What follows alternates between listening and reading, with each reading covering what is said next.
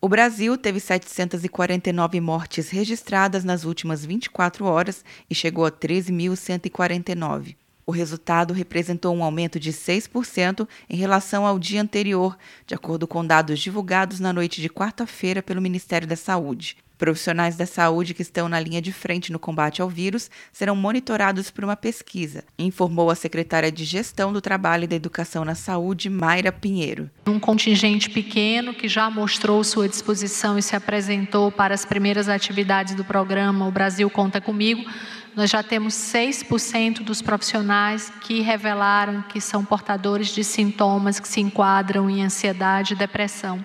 Então, é nossa obrigação cuidar desses profissionais para que a gente tenha uma força de trabalho atuante, capaz de cuidar de todos os brasileiros.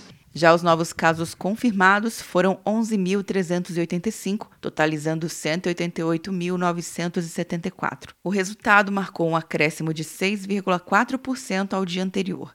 Do total de casos confirmados, 92.402 estão em acompanhamento e 78.424 foram recuperados. Há ainda 2.050 mortes em investigação. Segundo o mapa global da Universidade Johns Hopkins, o Brasil passou a França e ocupa a sexta posição em casos confirmados, atrás apenas da Itália, Espanha, Reino Unido, Rússia e Estados Unidos.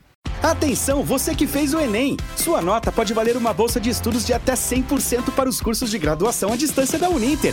Isso mesmo! Até 100% de desconto em mais de 90 cursos. Transforme seu futuro. Acesse o site e inscreva-se agora. Uninter, a melhor educação à distância do Brasil. Uninter.com De Brasília, Luciana Castro.